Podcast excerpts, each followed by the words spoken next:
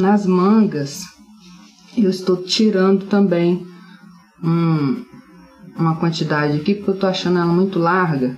Então, eu estou tirando 2 é, centímetros aqui em cima e fui descendo, diminuindo até chegar um centímetro e meio aqui debaixo do braço. E eu marquei com, com linha para ficar mais, é, para o tecido não escorregar e também para você conseguir ver o que eu estou fazendo aí. Mas se você não quiser marcar com linha, você junta as duas cavas aqui, ou com linha ou com giz também.